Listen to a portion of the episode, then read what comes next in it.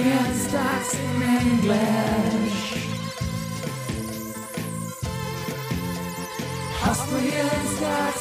English. Listen, this. Yeah, welcome to Austrian Stocks in English, presented by Palfinger, the English spoken weekly summary for the Austrian stock market, positioned every Sunday in the mostly German language podcast. Audio zitiert die Indie-Podcasts Wiener Börse, Sport, Musik und mehr. My name is Christian and I will be later on joined by the absolutely smart Alison. The following script is based on our 21st Austria Weekly, and week 32 was another bad week for ATX TR, which lost 1.65% to 6,969 points. Wienerberger shares dropped 13%. Ottakringer announced the final prost. The company plans to leave the stock market. News came from Andritz, Ottakringer, OMV, Marinomed, voestalpine, Frequentis, and Rosenbauer. And these news are spoken now by the absolutely smart Alison.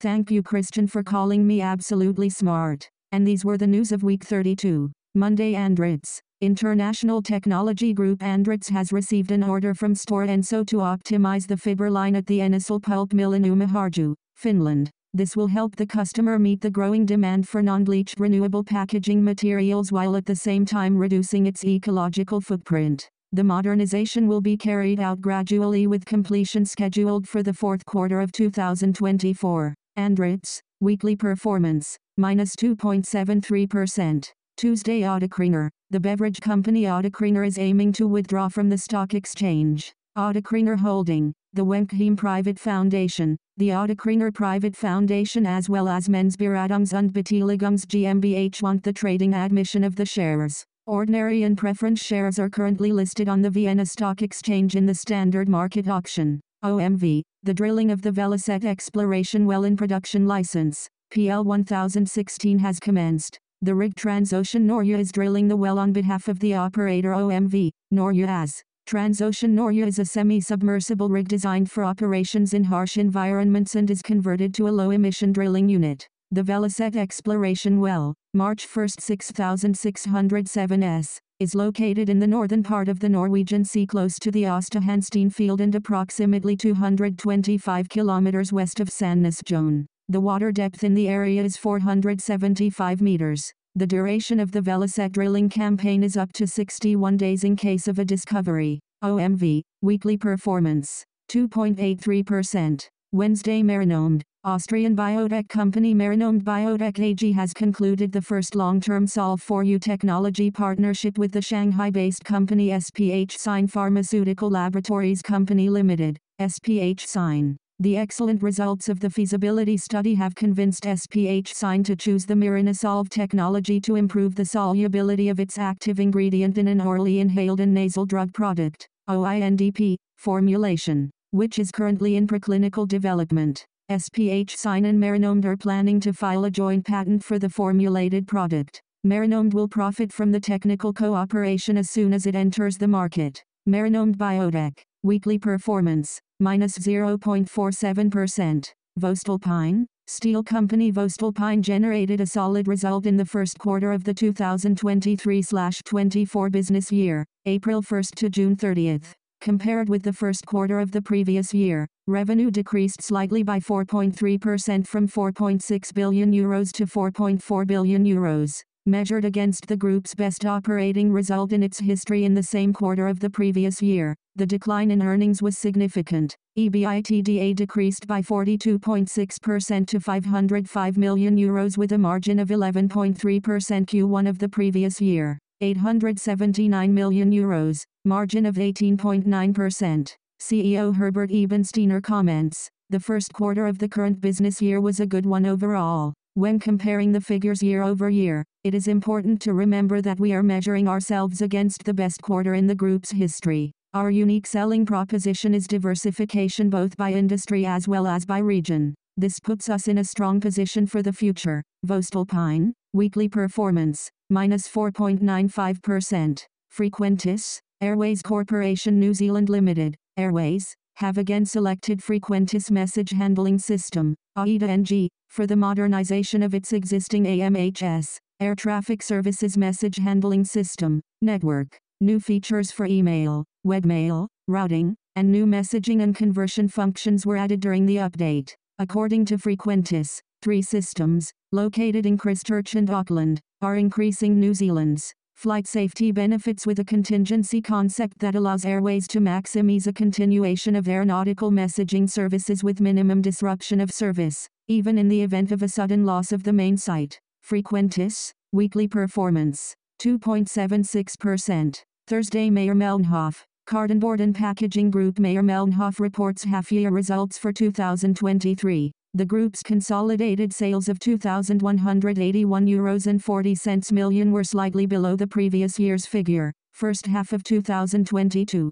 2,218 euros and 50 cents million. A primarily volume-related decline in the division MM board and paper was offset by an acquisition and price-related increase in the division MM packaging. Operating profit decreased by 181.0 million euros from 285.0 million euros to 104.0 million euros. This decline primarily results from extensive market and capex related downtime at MM Board and Paper. The group's operating margin was therefore at 4.8%, first half of 2022, 12.8%. Peter Oswald, MM CEO, comments. The development of the MM Group in the first half year reflects the continuing weak demand in the cartonboard and paper sector after the record year 2022. As already communicated in mid-June, the significant decline in results is mainly attributable to the weak volume development in the division MM Board and Paper. In contrast, the division MM Packaging was able to record an overall positive performance with the successful integration of last year's acquisitions in the resilient pharmaceutical packaging sector and factoring in one-off restructuring costs.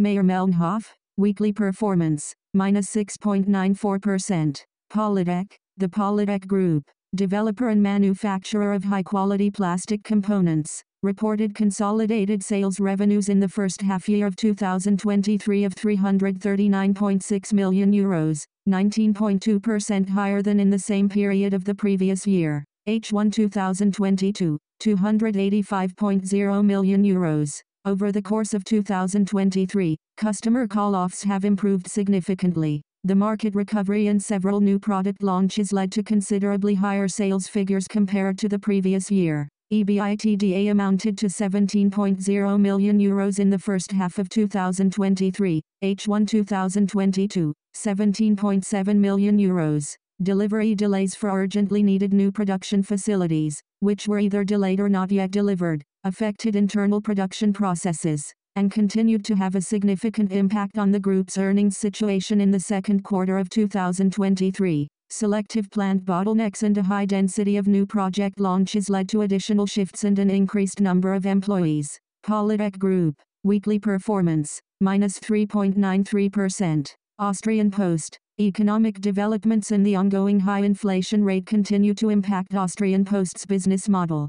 Group revenue totaled 1,284 euros and 80 cents M in the first half of 2023, implying a rise of 6.0%. Our performance in the first half year is in line with our expectations, says CEO Georg Pölzl. However, we succeeded in growing revenue as well as earnings thanks to the necessary cost and price discipline, he added. EBITDA increased by 5.3% to 189.0 million euros and earnings before interest and taxes, EBIT, rose 4.6% from 91.0 million euros to 95.2 million euros. Österreichische Post, Weekly performance 1.88%. Semperit, in the first half of 2023, the Semperit Group, a group that develops and manufactures products made of rubber, generated revenue of 374.2 million euros and EBITDA of 43.7 million euros with its continued operations. As expected,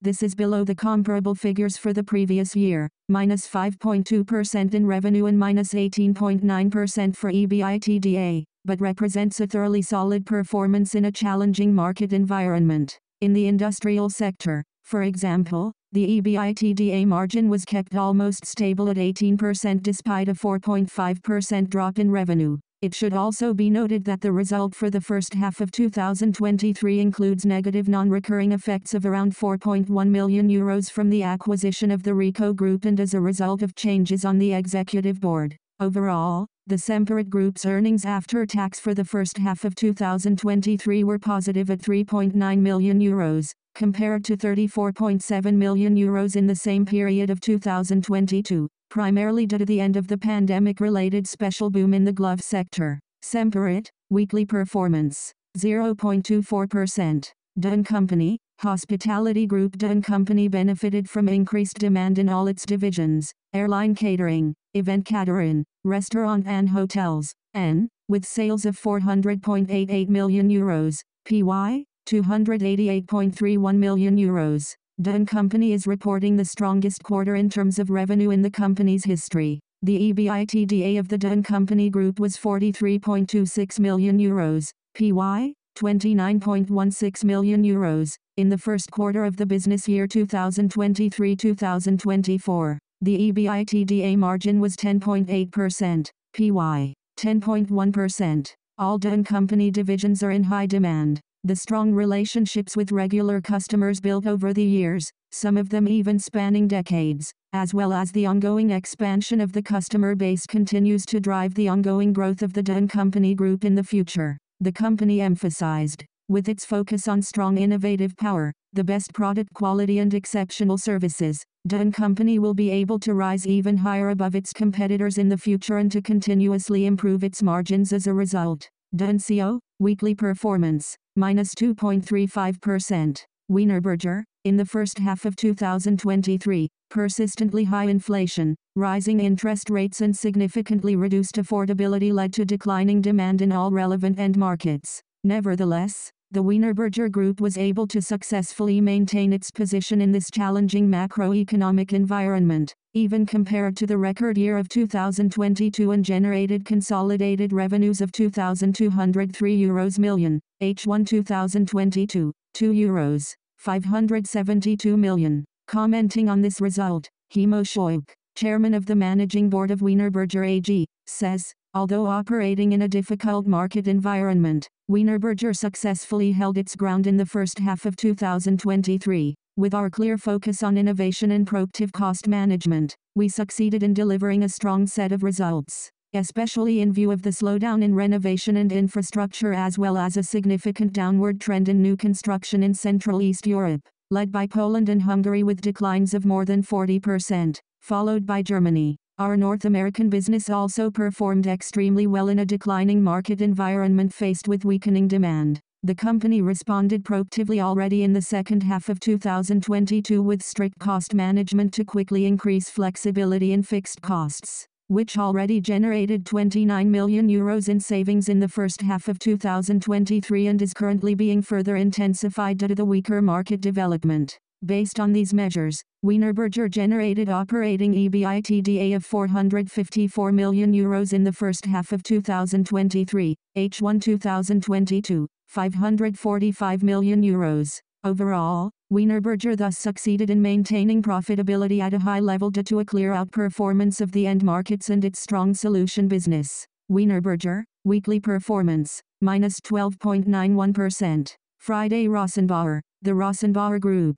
manufacturer of firefighting equipment, generated revenues of 460.5 million euros in the first half of 2023, January 6, 2022, 429.7 million euros. This is 7.2% higher than the previous year. The reasons for this include a changed product mix and price adjustments, with further delays in the delivery of chassis. At the same time, in the second quarter, the group made up for the backlogs and negative impact of the recent cyber attack. As a result, the operating turnaround was achieved in the first six months of the year closed with EBITDA of 15.1 million euros, January 6, 2022, euros minus 8.8 million, and EBIT of 0.7 million euros, January 6, 2022, euros minus 23.2 million thanks to significantly higher gross profit and lower structural costs, research and development, sales and administrative expenses,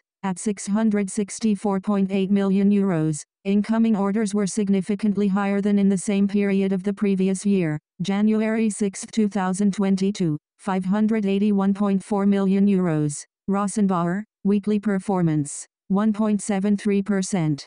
And now bye bye from Alison. And Christian, we wish you a great week. Hear you next Sunday.